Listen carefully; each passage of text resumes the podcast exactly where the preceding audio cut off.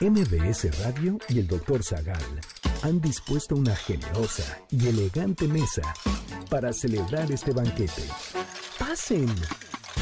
Y sean bienvenidos a degustar los manjares de este menú, especialmente seleccionado para los paladares más exigentes. Esperamos que esta experiencia cultural les deje buen sabor de boca, aquí en MBS 102.5.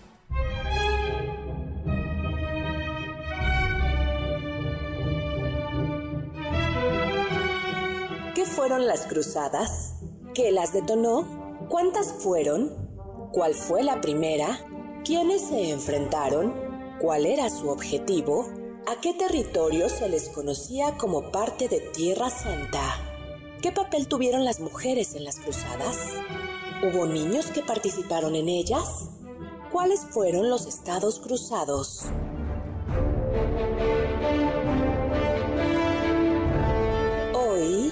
Hablaremos de Jerusalén, el Papa Urbano II, la Cruzada de los Comunes, Leonor de Aquitania, San Francisco de Asís, el Sultán Saladino, el saqueo de Constantinopla, la división del Imperio Bizantino y más sobre las cruzadas.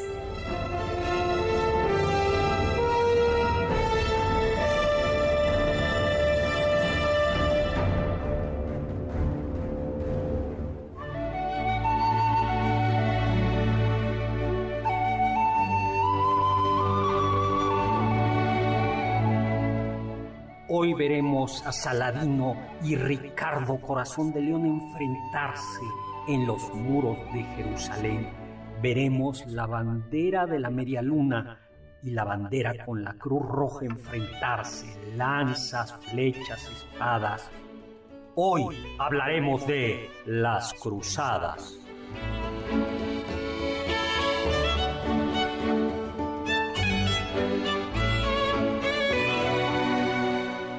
Hola, hola amigos y amigas, ¿qué tal? ¿Cómo están? Soy Héctor Zagal. Bienvenidos a este banquete en donde tomaremos café turco, beberemos también vino francés, porque vamos a estar como espectadores privilegiados viendo las cruzadas.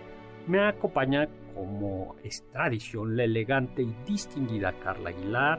Hola Carlita. ¿Qué tal, doctor? Oye, tú sabes de una mujer que eh, participó o al menos patrocinó las cruzadas, una mujer muy poderosa. ¿Quién, doctor? Leonor de Aquitania. Ya platicaremos a ver si, Mm. si nos da tiempo platicar de, de, de, de una mujer importantísima. Nos acompaña también Uriel Galicia. Hola Uriel, ¿cómo estás? ¿Qué tal, doctor? Buenas tardes. Oye, que tuviste un accidente y no en el campo de batalla defendiendo la fe, ¿no? Ca- casi, casi. Estuve en un campo, pero no estaba batallando. Bueno, sí estaba batallando en parte por ganar el partido, ¿no? Por la pasión de la playera, ¿no? Mira, De- del por- equipo. Mientras musulmanes y cristianos se enfrentaban por el control de la Tierra Santa. Yo estaba tratando Uriel. de controlar una anotación. Bueno, y nos acompaña por tercera ocasión, gracias a las gestiones económicas de la producción de este banquete y después de firmar muchos acuerdos y cheques. Eh, tenemos nuevamente como invitado a nuestro medievalista, así suena muy bien, ¿no? El doctor Mauricio Lecón. Hola Mauricio, ¿cómo estás? Muy bien, Doc. Encantado de estar de gorrón nuevamente en este banquete. No, con no, saborcillo no, no, pues, medieval. Pues muy bien, muy bien. Pues vamos a hablar hoy sobre las cruzadas. Eh, las cruzadas, que son, eh, bueno, las, en estricto sentido, aunque luego se comenzó, se ha abusado de la expresión y se ha hablado de cruzadas en otros, en otros momentos, son esos movimientos militares que tuvieron en la Edad Media como propósito recuperar eh, desde la cristiandad occidental las tierras o lo que se conoce como Tierra Santa, ¿no? Eh, ¿Cómo a qué te suena Tierra Santa, Uriel? Pues Tierra Santa me suena que son los territorios en los cuales se desarrollaron ciertas eh, escenas bíblicas, ¿no? Como del Viejo Testamento. Me suena eso. Y del Nuevo Testamento. Del Nuevo Testamento. Pues sí, es lo que se conoce como los santos lugares, que no deja de ser muy triste que aquellos lugares donde se predicó la paz han sido fuente de tales eh, batallas y de tan sangrientas, porque son tierras que son, especialmente Jerusalén, es una ciudad que es santa para las tres grandes religiones Así abrámicas, para el judaísmo, para todas las formas de cristianismo, para todos los que... Y además, esto es muy importante, también para el Islam. Uno de los lugares más santos del Islam, después de la Meca, es justo, es precisamente Jerusalén. Porque fue ahí donde Mahoma, después de recibir el Corán, eh, voló, por así decirlo, sobre un caballo santo y fue ahí donde fue llevado al cielo. Exactamente, Jerusalén. subió, subió al cielo. y por e- La importancia de Jerusalén es tal que, por ejemplo, en muchos mapas de la Edad Media, Jerusalén aparece como el centro del mundo. bueno, Wow. Mm, Todos los caminos llevan a Jerusalén. todo eh, no, a Roma, no, es, es la Tierra Santa. ¿Cuáles son los lugares? En realidad puede ser como extendido, ¿no? Jerusalén, que sería el corazón, Belén, que es el lugar donde, según la tradición, nació el niño Jesús. Hay un eh, pequeño santuario eh, donde hay una cuevita eh, llena, y ahí en la cueva hay un espacio con una cruz, no una cruz, una estrella de plata, y donde dice aquí nació Jesús. Ay, qué padre. Wow. ¿no? Doctor, ¿usted ha ido a Jerusalén? No, no, no he ido. ¿Le gustaría ir? El- me pondría un poco nervioso. a ti, O sea, creo, eso es cierto, sí. sí, entiendo eso. Me, me pone un poco nervioso. el- sí, creo que puede ser complejo. ¿Tú? Cierto. A mí sí me gustaría visitar Jerusalén. Creo que debe ser una experiencia eh, espiritual bastante interesante. ¿Tú, Carlita? A a mí también me gustaría, pero entiendo, pues la- las tensiones ahí son muy, muy complejas. Sí. ¿Tú? Pues yo también me, me gustaría mucho ir, pues, como tal, para, para poder recuperar e incrementar mi fe.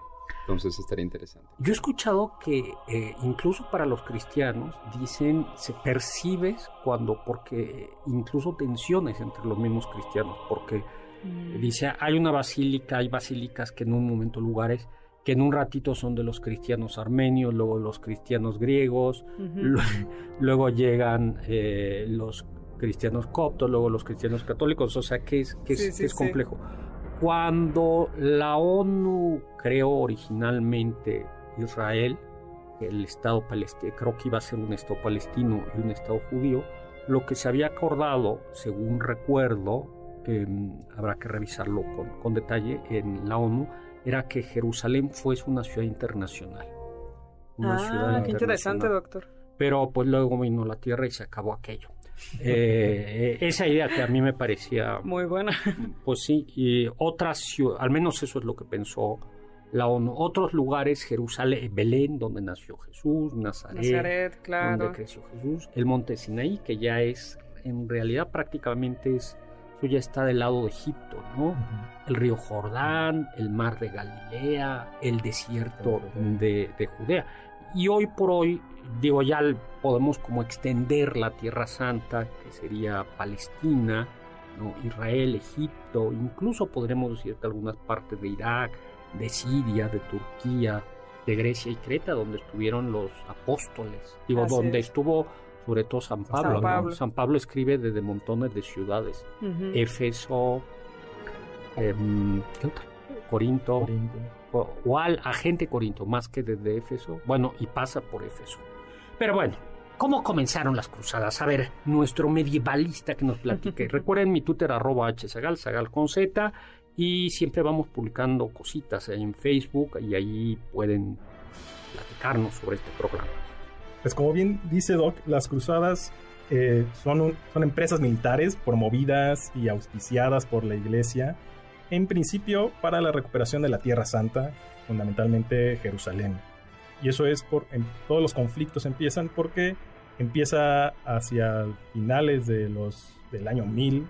eh, empiezan a haber como agresiones a los peregrinos cristianos que iban a estos lugares santos por parte de los turcos selyúcidas, quienes eran básicamente eh, Islam, ¿no? Eh, personas o grupos musulmanes, Aunque no árabes. aunque no árabes. Exacto.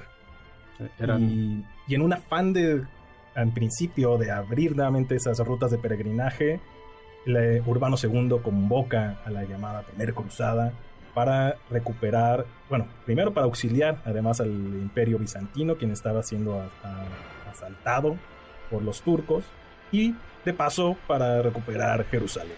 Hay que recordar que el imperio bizantino, que ya en, este, que era el heredero del imperio romano de Oriente, con capital en Constantinopla, se había ido reduciendo, eh, reduciendo y estaba en la península de Anatolia, hoy, hoy Turquía, y eran, no eran cristianos, eh, en realidad había una gran tensión entre los cristianos griegos, como se les conocía, o los ortodoxos, y los católicos. O sea que las cosas deben de haber estado muy mal. Claro, para que pidieran auxilio a sus contrapartes de Occidente. Exactamente, para que Alejo I Copneno, eh, emperador bizantino, le pidiera ayuda al Papa. ¿Y entonces qué hace el Papa Urbano II? El Papa dirige o convoca a los eh, príncipes cristianos, dirige un discurso bastante enardecedor y en el que los motiva a esta empresa política o religiosa. Y entonces eh, se inicia esta, eh, primer esta peregrinación militar hacia Constantinopla y luego a Jerusalén, con lo que se llama, se suele llamar la peregrinación de la gente o de los comunes, quienes eran básicamente predicadores que llevan a fieles cristianos en primero a Constantinopla y después a Jerusalén, y que después es seguida por una corte o campaña militar más organizada, encabezada por Raimundo de Toulouse, eh, que viene a respaldar esos avances de, la, de, esa primera, de esos primeros peregrinos. Y así logran auxiliar a Constantinopla y logran milagrosamente, porque literal fueran las probabilidades de que están muy bajas, recuperar Jerusalén. Que en realidad esa es la única victoria, ¿no? Que tienen los cruzados en las ocho cruzadas que se consideran las ocho cruzadas que vamos a tratar. cruzadas fueron? Sí, y la verdad es que fueron desastre tras desastre. Sí, e, esta fue la primera donde se ganó Jerusalén y se mantuvo en el control bajo algunos años y después ya nada. Deus Vult, gritó la multitud o gritó Urbano II tras convocar a la cruzada. Dios lo quiere y también la producción quiere que vayamos a un corte. del diccionario del doctor Zagal.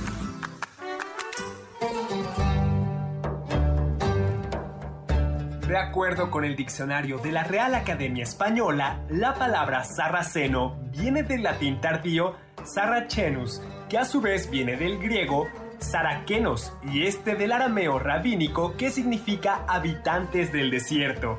Sarracenos era como los cristianos denominaban tanto a musulmanes como a árabes.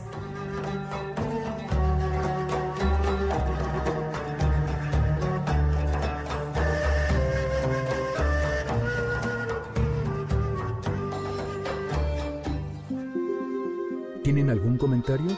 Pueden contactar al chef principal, el Dr. Zagal, en Twitter, arroba hzagal. ¿Quieres contactar a los ayudantes del chef? Puedes escribirles en Twitter, arroba carlapaola-ab, Héctor Tapia, arroba Toy Tapia, Uriel Galicia, arroba U Cerrilla, Lalo Rivadeneira, arroba Geribadeneira.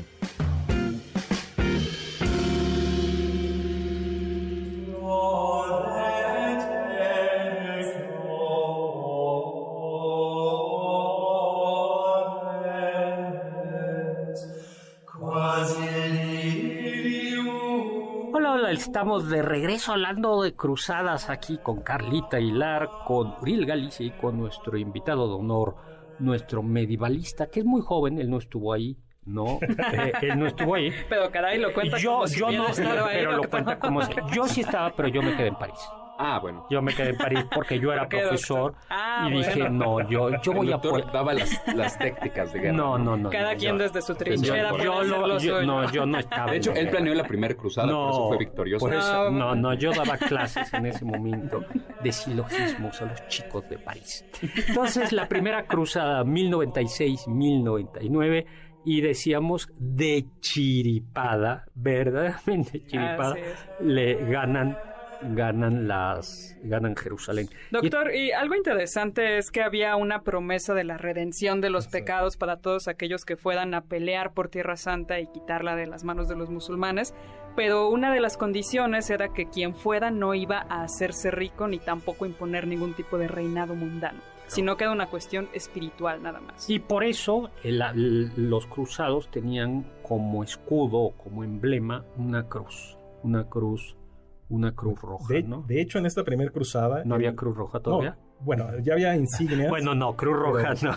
No, esa cruz estamos roja. hablando de esa Sí, cruz todavía roja. fue como tiempo después. Sí, porque- sí, a ver. Pero to- ya estas órdenes militares eh, surgen a partir de esta primera cruzada, como los templarios, y en don- eran las que ya portaban esas insignias de la cruz en la ropa, en los escudos, o incluso en la piel se solían mutilar o quemar el signo de la cruz para identificarse como cruzados. A ver, Uriel.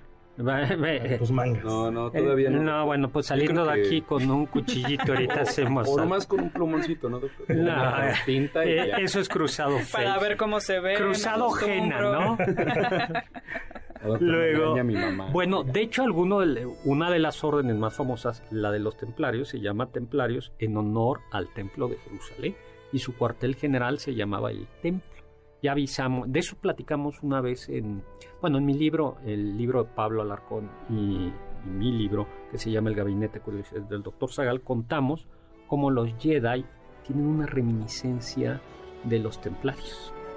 Porque justo así como los templarios tenían como, como, ¿cómo se dice? Como cuartel general el templo, Ah. los Jedi van al templo. Yo y además Vaya. son caba- y además los, los Jedi tan- están obligados, hasta que llegó Anakin, a- a- al celibato, ¿no? Y, y utilizan vestiduras propias de un, de un religioso para que, para, la- para que vean. Pero regresamos. Entonces nacen las primeras órdenes militares, como los templarios. Los templarios, las órdenes teutónicas, las órdenes hospitalarias y... Los lazaristas, ¿no? Me parece también que eran Ah. quienes cuidaban a los que tenían lepra, peregrinos que, llegaban a que era Jerusalén muy con común, mm, que era muy común en esa zona. Y por eso durante mucho tiempo los leprosarios también se llamaban lazaretos. Exacto, estas es. órdenes militares no solamente iban a combatir y a agarrarse a golpes, sino también te- hacían una labor de, de cuidado y de procuración de las, de las personas. Como los hospitalarios, ¿no? Los hospitalarios iban a, a, a cuidar a los, a los peregrinos. Hay que decir por qué eran tan importantes los, las peregrinaciones. Bueno, por, una por devoción, pero a veces cuando alguien era muy- había, se había portado muy, muy, muy mal, ah, te podían dejar como penitencia ir a Jerusalén. O sea que, doctor Lecón, pórtese bien. Uriel, pórtate bien. porto bien, doctor. No, porque en una de esas te dejan. No, pero ahí- pe- i- imagínate, eres tan pecador que para que se te perdonen tus pecados, tu penitencia es ir a Jerusalén. O sea, te portas Wow. mal y tu perdón es irte de viajecito. Ah, Sí, ¿estar pero, bien? sí, eh, pero, pero, pero no, Oye, no, sí, viéndolo sí, así, no era bien. avión, no era avión, no había business class, no había refresquito. No, No hay un aquí autobús sí, que te lleve, como tranquilamente. unos- No, era, Tres años nadando, ¿no? era una peregrinación. En Y, se- serio. y o sea. bueno, el chiste es que en la primera cruzada se fundan unos estados feudales que son los estados cruzados, que son El condado de Edesa, doctor. El Principiado de Antioquía. El condado de Trípoli, y el reino de Jerusalén, ¿no? Que además tenía varios señor, varios vasallos, el principado de Galilea, el condado de Jaffa y Ascalón, el señorío de Transjordania, el señorío de Sidón. Oiga, Pues- doctor, yo tengo una pregunta. ¿Realmente la Cruzada de los Príncipes fue la primer cruzada?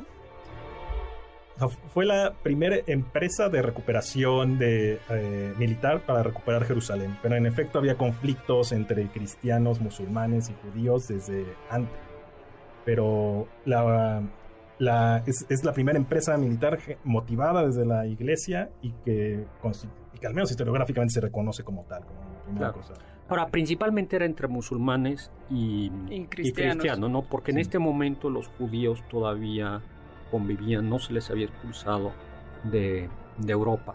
Y entiendo que también los musulmanes habían sido relativamente tolerantes con los, con Sí. los judíos, ¿no? Sí. Bueno, pues muy bien, parece que todo salió bien, ¿no? Segunda cruzada, pero la, eh, pues los turcos los, y los musulmanes no se dejan y entonces el condado de Edesa cae. Y bueno, pues el Papa, ya otro Papa, Eugenio III, dice, tin, tin, tin. Hace un llamamiento para otra vez, hay que ir a pelear. Y publica una bula. La bula es un tipo de documento. En los papas, en, los papas tienen diversos documentos, encíclicas, cartas. Y la bula, la bula es sobre todo un documento de tipo administrativo, no, no es un documento dogmático, es como como en este caso un llamamiento. Un llamamiento, ¿no? Y se emitían bulas al por mayor en la Edad Media. Como oficios, como ahora en las oficinas de gobierno, ¿no? Eran como mails. ahora, y las bulas, por cierto, habitualmente se conocían por las primeras palabras en latín, con las que comenzaban. Así es. Bueno, pues en esta, esta sí estuvo elegante, ¿no? ¿Quiénes participaron en esta segunda cruzada? Estuvo Luis VII de Francia, Conrado III de Alemania y bueno, parece que tenía la influencia de un monje que era bastante reconocido, Bernardo de Claraval. exactamente, o sea, Bernardo Claraval, que por cierto también fue enemigo de un filósofo muy importante, Pedro Abelard. Bernardo Claraval era un poco denso, ¿no? Así es. Era un poco denso, ¿no? Era un personaje. Para, los que sean católicos recordarán que eh, sabrán que eh, hay una está la salve, Dios te salve, y hay una parte eh, de la, no me acuerdo, creo que la parte final de la salve, eh, donde la compone Bernardo Claraval en agradecimiento cuando ve el entusiasmo de la gente en la segunda cruzada. Dice, eh, es una parte de la salve, en, agradecimiento. Y que luego le fue como en feria, ¿no? Fue muy criticado Bernardo Claraval porque dijo, has provocado tantas viudas, tantos huérfanos, pero sí era bastante denso San Bernardo, ¿no? Sí, y un poco esta segunda cruzada, eh, más bien, la maldición del éxito de esa primera cruzada, como hablaba Carla, fue lo que condenó y disparó el resto de las cruzadas, porque una vez que se ganó Jerusalén en la primera, un poco los cristianos estaban obligados a defenderla, y el resto de las cruzadas es reforzar Jerusalén, defenderla o recuperarla después de haberla perdido nuevamente, ¿no? Y esta es la segunda cruzada, es un afán de recuperar el condado de Edesa, de Edesa que había sido perdido. Y los cruzados, Conrado eh, y Luis, intentan seguir la misma ruta que de los cruzados de la, de, la primera, y fracasan. No eran tan buenos militares, eh, los musulmanes estaban mejor eh, preparados y entonces el mayor éxito de esta segunda cruzada es está en la retirada de los cruzados, que fue la recuperación de Lisboa por parte de los cruzados sajones e ingleses. Y... Em, y, ah, Lisboa era musulmana. Exacto, Lisboa para entonces era musulmana. Y era árabe en concreto. Algo, algo curioso es que los cruzados eh, alemanes piden permiso al Papa para poder entrar en guerra con herejes, eh, no, con paganos en el Báltico. Y entonces el Papa les da permiso y desde ahí se inician unas guerras, también llamadas cruzadas en el Báltico, que duran cientos de años.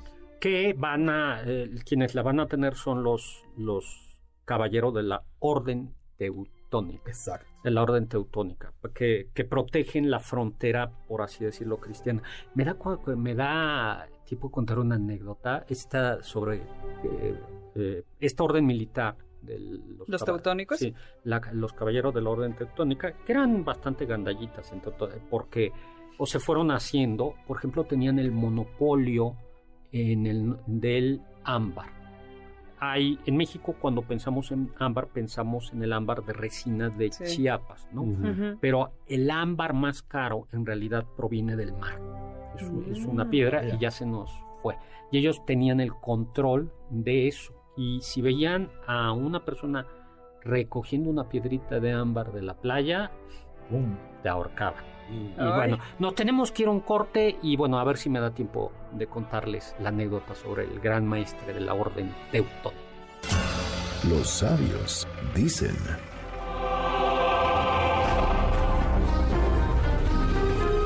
Sic transit gloria mundi. Así pasa la gloria del mundo.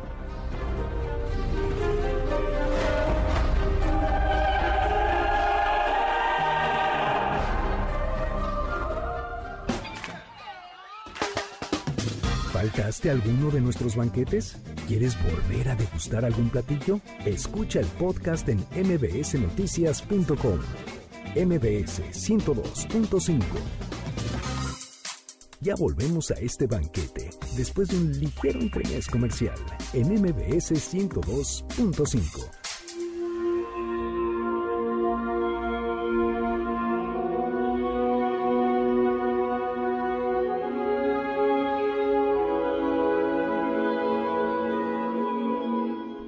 estamos de regreso aquí en este banquete con Carla Aguilar, Uriel Galicia y nuestro medievalista de honor, caballero cruzado. No, no, no, los caballeros cruzados a veces eran bélicos. Este es el caballero de la filosofía. ¿Eso te gusta así? Suena un mejor título. Sí, sí, a los filósofos medievales y a los, to- y a los teólogos medievales se les ponían como sobrenombres, ¿no? ¿Cuál era su sobrenombre, doctor? No, yo, como era, era apodo, pero no me decían. Doctor Flaquísimo. El galán. No, eh, no, Tomás de aquí. No, a ver, ¿cuál, cuál sería el tuyo?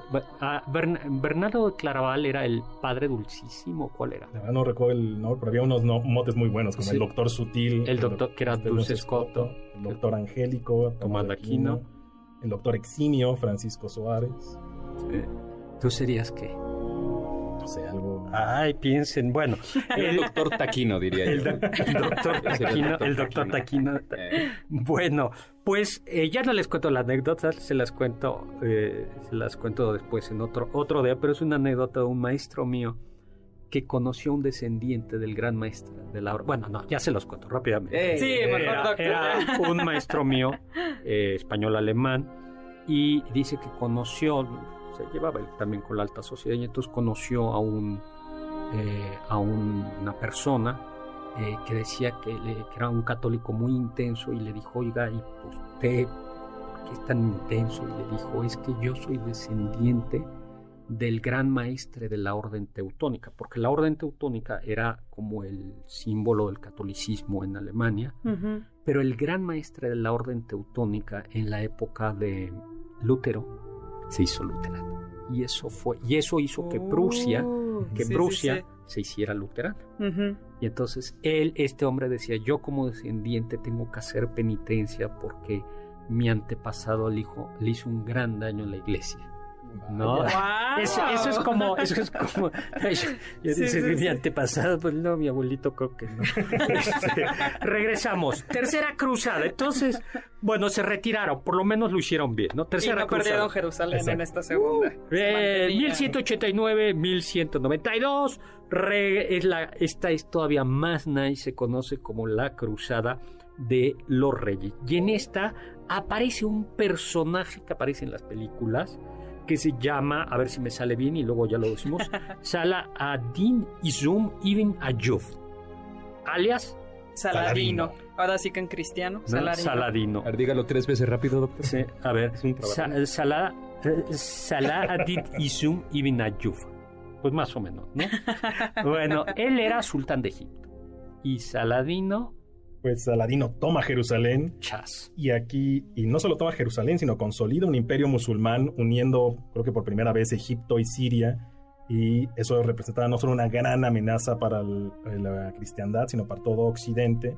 Y entonces la, Europa, la Europa cristiana arma el Dream Team de reyes eh, cristianos y convoca a Federico I de Barbarroja del Sacro Imperio o de, Alemania, eh, a Ricardo Corazón de León de Inglaterra y a Felipe II de Francia para ir a recuperar Jerusalén. no, pues sí tienen ahí. Tenemos en el Dream Team cristiano a Barbarroja, a Rica- a- al corazón de león. Eh, y Felipe II de Francia no tenía. No, no, no sé cuál era su mote, no, pero bueno, pero eh, sí, sí. Pero fue. era parte del Dream Team. Y entonces los No, pero tres, con tremendo equipo, pues supongo que tuvieron que haber tenido algo bueno, ¿no? pues Esto suena como Pues película no. de Avengers, ¿no? Ah, o sea, sí. deberían hacer algo así, pero cruzadas. cruzadas. Pues resulta que no. Que por un lado, el emperador de Bizancio, Isaac II, que antes, eh, eh, a pesar de que Constantinopla había llamado antes a los, es. a los cristianos romanos, ahora dijo, no, mejor me llevo con los Con, Saladino, o sea, me ver mejor. Y pues Saladino le da hasta por debajo de la lengua, ¿no? Y, todo empezó mal, se empezó a caer, a caer a pedazos este Dream Team. Eh, Federico Barbarroja iba por tierra, eh, Felipe II y Ricardo Corazón de León iban por mar. Creí que ibas a decir uno por mar, otro por tierra y otro por aire. Y dije, no, pues si avión no había. bueno, fuera. en Dragones como en Game of Thrones. Eh, pero Federico Barbarroja llevaba el ejército más numeroso, pero Federico se muere antes de llegar a Tierra Santa, se ahoga en un río, presuntamente bañándose, o no sé si sabe si se cayó del, del caballo con la armadura. El punto es que cae, muere, y su ejército nunca llega a Tierra Santa. No, no puede ser. Solo llegan entonces Felipe II eh, y Ricardo I. Llegan a Constantinopla, toman las ciudades importantes y están a punto de tomar, recuperar Jerusalén. Y Felipe II, por enemistad con Ricardo I, egos, por problemas en Francia, se regresa y deja solo a Ricardo, corazón de león, quien eh, tiene una reputación militar muy buena. Por otro lado, así como tenía reputación militar muy buena, era un hombre muy sangriento. No le hagan caso a estas películas de Robin Hood, donde Ricardo Corazón de León es bueno. ¿No era muy amoroso, doctor, entonces? no, era de ¿No casó a Robin Hood? Era, era que está representado como un león, ¿no? Súper afable y todo en la pues, película. Pues, no, era... y no mató a inocentes y sí fue rompió las reglas de la, de la, de la guerra. Rompió mi bueno, y ir a las cruzadas es porque le gustaba, ¿no? O sea, pelearse y todo esto. Bueno, pues desastre, ¿no? O sea, se te, el Dream Team se, te ahoga uno, baña, se te ahoga uno en la bañera. Mejor pensemos que fue por la armadura. la armadura, ¿cómo se hace? luego, el segundo dice que se pelea, que si no, que si no gana el que no gane nadie. Ah, sí. y el tercero pierde. Pues está hay dos teorías. Hay quien dice que no tomó Jerusalén porque en efecto sabía que iba a perder y que no tenía los números para vencerla. Y hay quien dice que quiso ser más diplomático y, y conseguir como una paz más estable para la represión de Jerusalén. El punto es que no logró ninguna de las dos. No puede ser. Y firmó una paz con Saladino o un tratado con Saladino para que se garantizaban la seguridad en las rutas de peregrinación. Y ciertas rutas comerciales. Y de ciertas rutas comerciales. Y se regresa y lamentablemente para Ricardo Corazón de León las cosas no terminan bien. En su regreso es tomado prisionero en, cuando cruza por Alemania y después cuando logra librarse muere herido por una flecha. Bueno, pues como ven... Seguro de Robin Hood, porque no lo casó. Yo diría, doctor. Ay, bueno, y vamos pues a la Cuarta Cruzada, ya está, 1202-1204. Eh, es el Papa Inocencio III y que se conoce como la Cruzada Torcida. Y vamos a ver por qué es la Cruzada Torcida. Entonces ya después del desastre que fue la Tercera Cruzada, la Cuarta Cruzada, ¿por qué se conoce como la... Bueno, les voy a decir quiénes, quiénes participan ahí. Eh, los más importantes son Balduino de Flandes, Luis de Blas y Bonifacio de Montferrato. Pero, ¿por qué se conoce como la Cruzada Torcida? Pues todo salió mal, doctor. Cambiaron ya las rutas por las que querían llegar a Jerusalén, pero primero querían entrar, me parece que por Egipto y subir, porque veían que era eh, esta ciudad, una ciudad en la desembocadura del Nilo más importante para darle un buen golpe a Saladino, pero no tenían los recursos para pagar los botes. Así que se aliaron con el Dux de Venecia, Enrico Dandolo, y le dijeron te vamos a pagar de alguna manera y hicieron algunos tratos y bueno, al final, de acuerdo, los acompaño siempre y cuando me ayuden a mantener puertos abiertos para Venecia. Porque Venecia era comercial, era lana por delante. Así es. Y vencieron algunas ciudades, la ciudad húngara de Sadar para Venecia, y así fueron ganando algunas ciudades hasta que llegaron a la desembocadura del Nilo en Egipto. Pero fue ahí donde empezaron a haber algunos problemas. Eh, se aliaron con Alejo III, quien estaba, perdón, con Alejo IV, quien su tío Alejo III había quitado del trono a Isaac II Ángelo. Y fue ahí donde entonces, en lugar de llegar a, Egipto, se dirigieron hacia Constantinopla para ayudarlo. Y él les prometió que iba también a darles hombres, que iba a abrir rutas comerciales, que les iba a ayudar a saldar la cuenta con este Dux de Venecia. Al final no pudo cumplir nada y los cruzados prefirieron saquear Constantinopla durante varios días. Y dicen que fue de las peores, de los peores saqueos en la historia de las cruzadas. Y dicen que es uno, bueno, no dicen, es uno de los motivos por los que hubo tal rivalidad y odio de entre Roma o entre la cristiandad romana y la cristiandad de Constantinopla. Exacto, este fue el peor fiasco militar de todos, porque como cuenta Carla, los cruzados primero contrataron a los venecianos para que les construyeran naves, luego no tenían dinero para pagarle las naves, los venecianos los usaron para ir a pelear a Zara y conquistar una un puerto en Croacia, y en efecto después de ahí son timados, el Papa los excomulga más bien por haber sido atacado en la ciudad cristiana, son timados por Alejo III para ir a pelear a Constantinopla y nuevamente Alejo III no les cumple las promesas, entonces están los cruzados excomulgados sin ya ningún motivo y deciden saquear y pillar Constantinopla, asestando básicamente lo que historiadores dicen que es el, golpe definitivo al imperio eh, oriental. Claro, que a la larga es lo que va a permitir el avance del imperio turco, siglo después caerá Constantinopla. En Al Corte les voy a contar algo de la segunda cruzada, importantísima. Escuché que...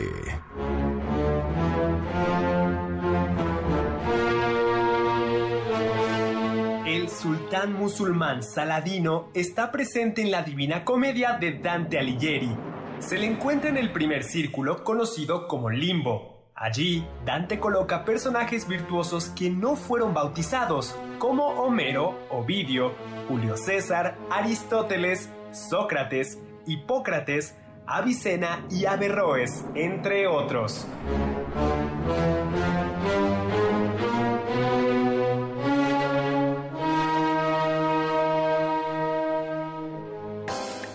¿Están disfrutando menú? Después de esta pequeña pausa, regresamos al banquete del Dr. Zagal en MBS 102.5. ¿Listos para el siguiente platillo? Mm, quédate con nosotros. Aún hay mucho por picar y la promesa sabrosa, el postre. Hay quien dice que... Aunque se tiene registro de varios desastres ocurridos en Viernes 13, quizás el hecho histórico más importante por el cual se considera de mala suerte este día sea la captura de los caballeros templarios el viernes 13 de octubre de 1307. Felipe IV de Francia, conocido como el Hermoso, tuvo especial interés en deshacer la orden de los caballeros templarios, quienes ostentaban el poder económico de Europa Felipe IV arrestó a varios líderes de la orden y, por medio de torturas, los obligó a confesar terribles crímenes morales y religiosos como adorar a Satán a través de rituales con gatos, practicar la sodomía y escupir en la cruz.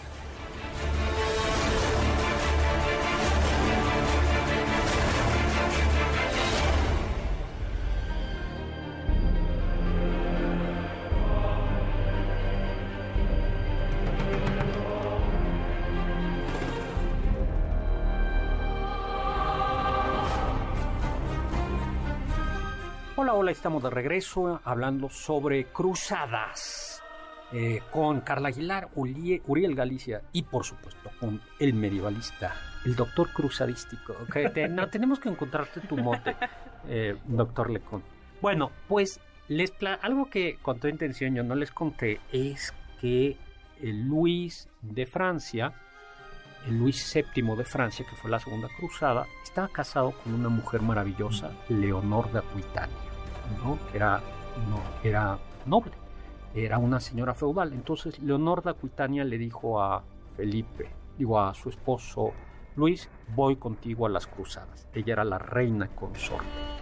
Y eh, pues él le dijo, no, te quedas en casa planchando. Pero como Leonor de Aquitania era duquesa por derecho propio de Aquitania y de Guyena, le dijo, pues sí, me puedes mandar como reina consorte, pero no como duquesa. Entonces yo tengo derecho a ir y voy.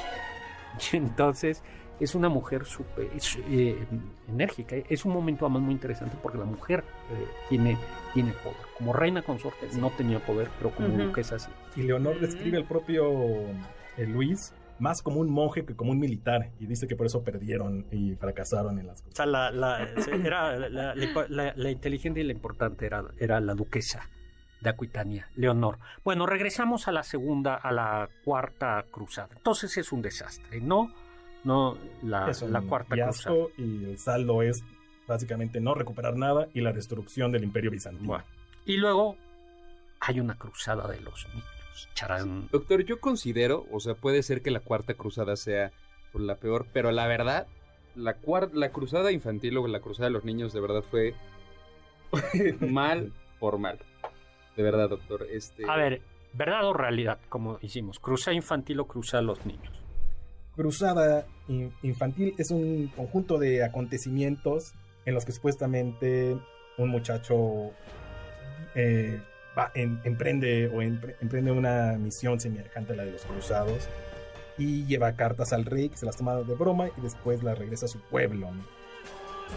Así es, porque esa primera vez Jesucristo le dijo, lleva estas cartas al rey para hacer una cruzada, lo toman de broma, regresa a su casa, se le presenta una segunda vez, pero ya no lo quiere de cartero, le dice, tú mismo tienes que llevar a los niños a recuperar Tierra Santa y él va, eh, empieza su camino. Algunos dicen que parte desde Alemania hacia Francia para pasar por el mar hacia Jerusalén, otros dicen que toma la parte por tierra por el continente, pero el punto es que vámonos por la que va hacia el mar, llega hacia el sur de Francia, desde Alemania y va, pues, eh, se le van uniendo varios niños, varios jóvenes en este intento de recuperar Tierra Santa. Cuando llegan frente al mar, este niño dice, Jesucristo me dijo que el mar se iba a abrir como con Moisés, esperan dos semanas o dando frente al mar y nada pasa. Pero llegan unos comerciantes a decirles, nosotros los llevamos en estos siete barquitos que tenemos. Así que se suben todos los niños en esos siete barcos, dos se hunden cerca de Cerdeña y los cinco que llegan a Alejandría, en Egipto, Son bien recibidos. Vamos a son bien recibidos, no, doctor. No, doctor. Lamentablemente ahí Bueno. fueron vendidos como esclavos. Dijeron, ah, ya que vienen a hacer la cruzada, sí, pase por aquí. Sí, pasé por Ese aquí, los que sí marcaron y mayor- los vendieron La como... mayor pérdida. muy Literalmente fueron esclavos. chamaqueados. Literalmente. Y allí terminó la... Pero además, eh, eh. Ahora eran jovencitos, Es, es más importante, que niños, ¿no? Sí, sí, se supone que eran niños, que tenían que ser niños por la pureza y la bondad de sus almas. A lo mejor con eso ya iban a poder, pues, hacer una cruzada mejor. pero- Ay, ay. Pobrecitos, de verdad. Quinta cruzada. ¿No da tiempo de hablar de la quinta cruzada? Claro, doctor. Sí, porque se trata de un fracaso muy breve, doctor. Eh, ahora el Papa Inocencio III convoca una nueva cruzada después de ver los fracasos de, de la anterior. Y, lo que, y su estrategia es atacar Egipto para debilitarlo y así ir recuperando paulatinamente terreno o territorios hacia Jerusalén.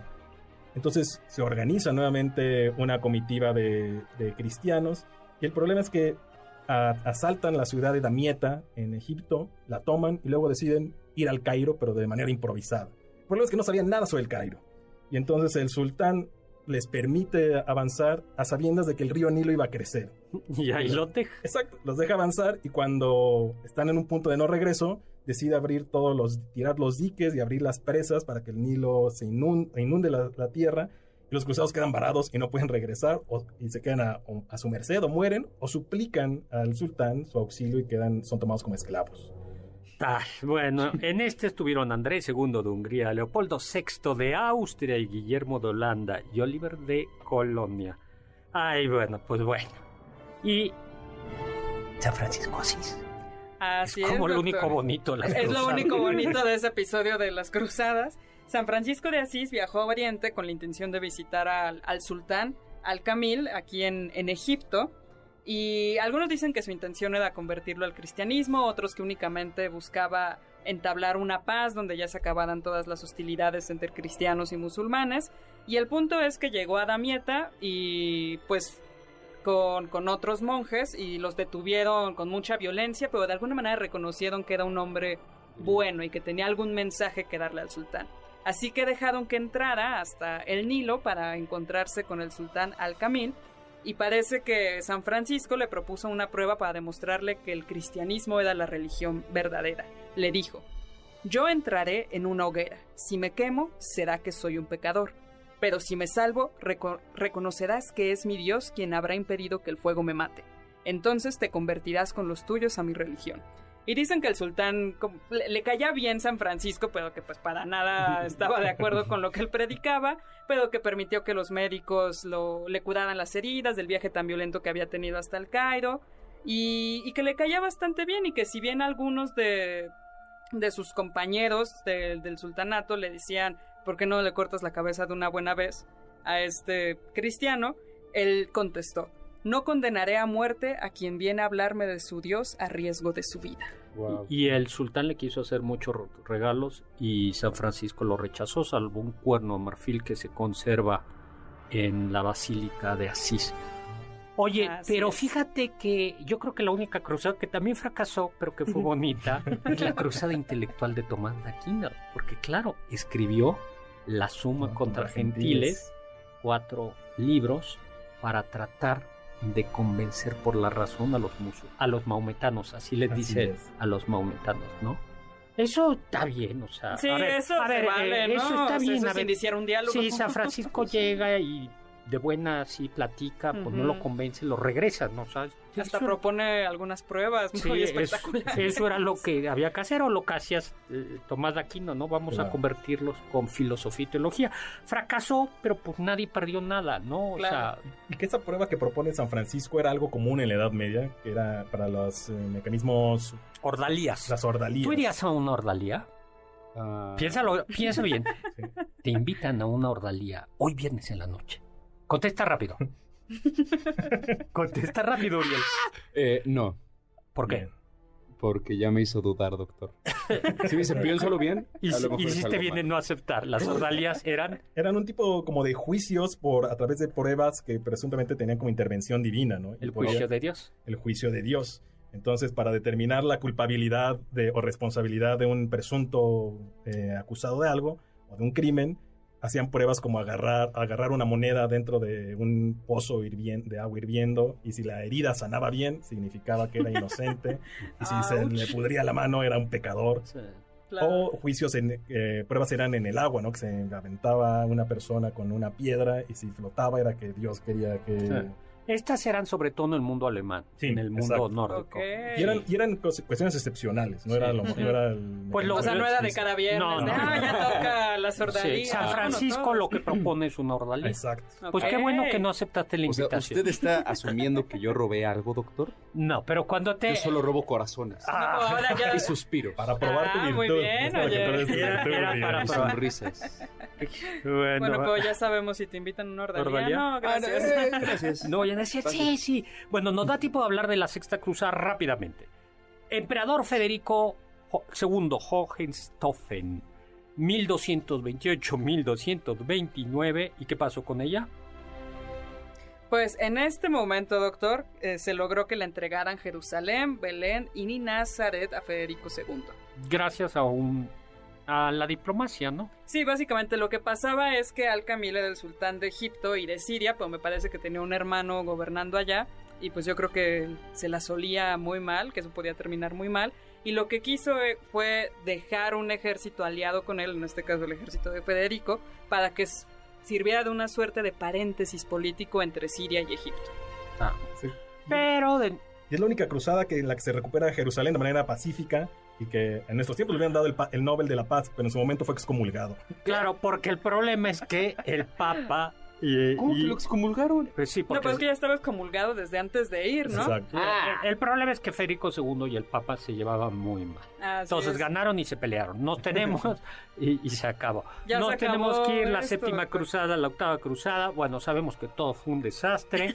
Y pues muchísimas gracias, Carla Aguilar, gracias, Galicia. muchísimas gracias. Doctor. Lecón, tenemos que encontrar el mote. Muchísimas gracias. Estamos gracias a ustedes. A Carmen Cruz Lario, Sector Tapia, en controles a Luis Morán, por supuesto a Juan Carlos Castillo y a Carla Aguilar en producción y lo dejo con el siguiente programa. no, Cruz Azul es como los cruzados. Perdón, y los, lo dejo con el siguiente programa, Balones al Aire, con Eduardo Chabot y todo su equipo. Yo soy Héctor Zagal, mi Twitter arroba chisagal, Zagal y recuerden, Sapre, Aude, atrévete a saber.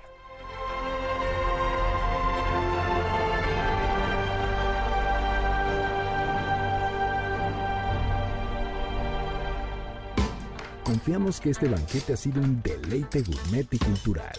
Gracias por escucharnos y los esperamos el próximo sábado con una deliciosa receta que seguro será de su agrado.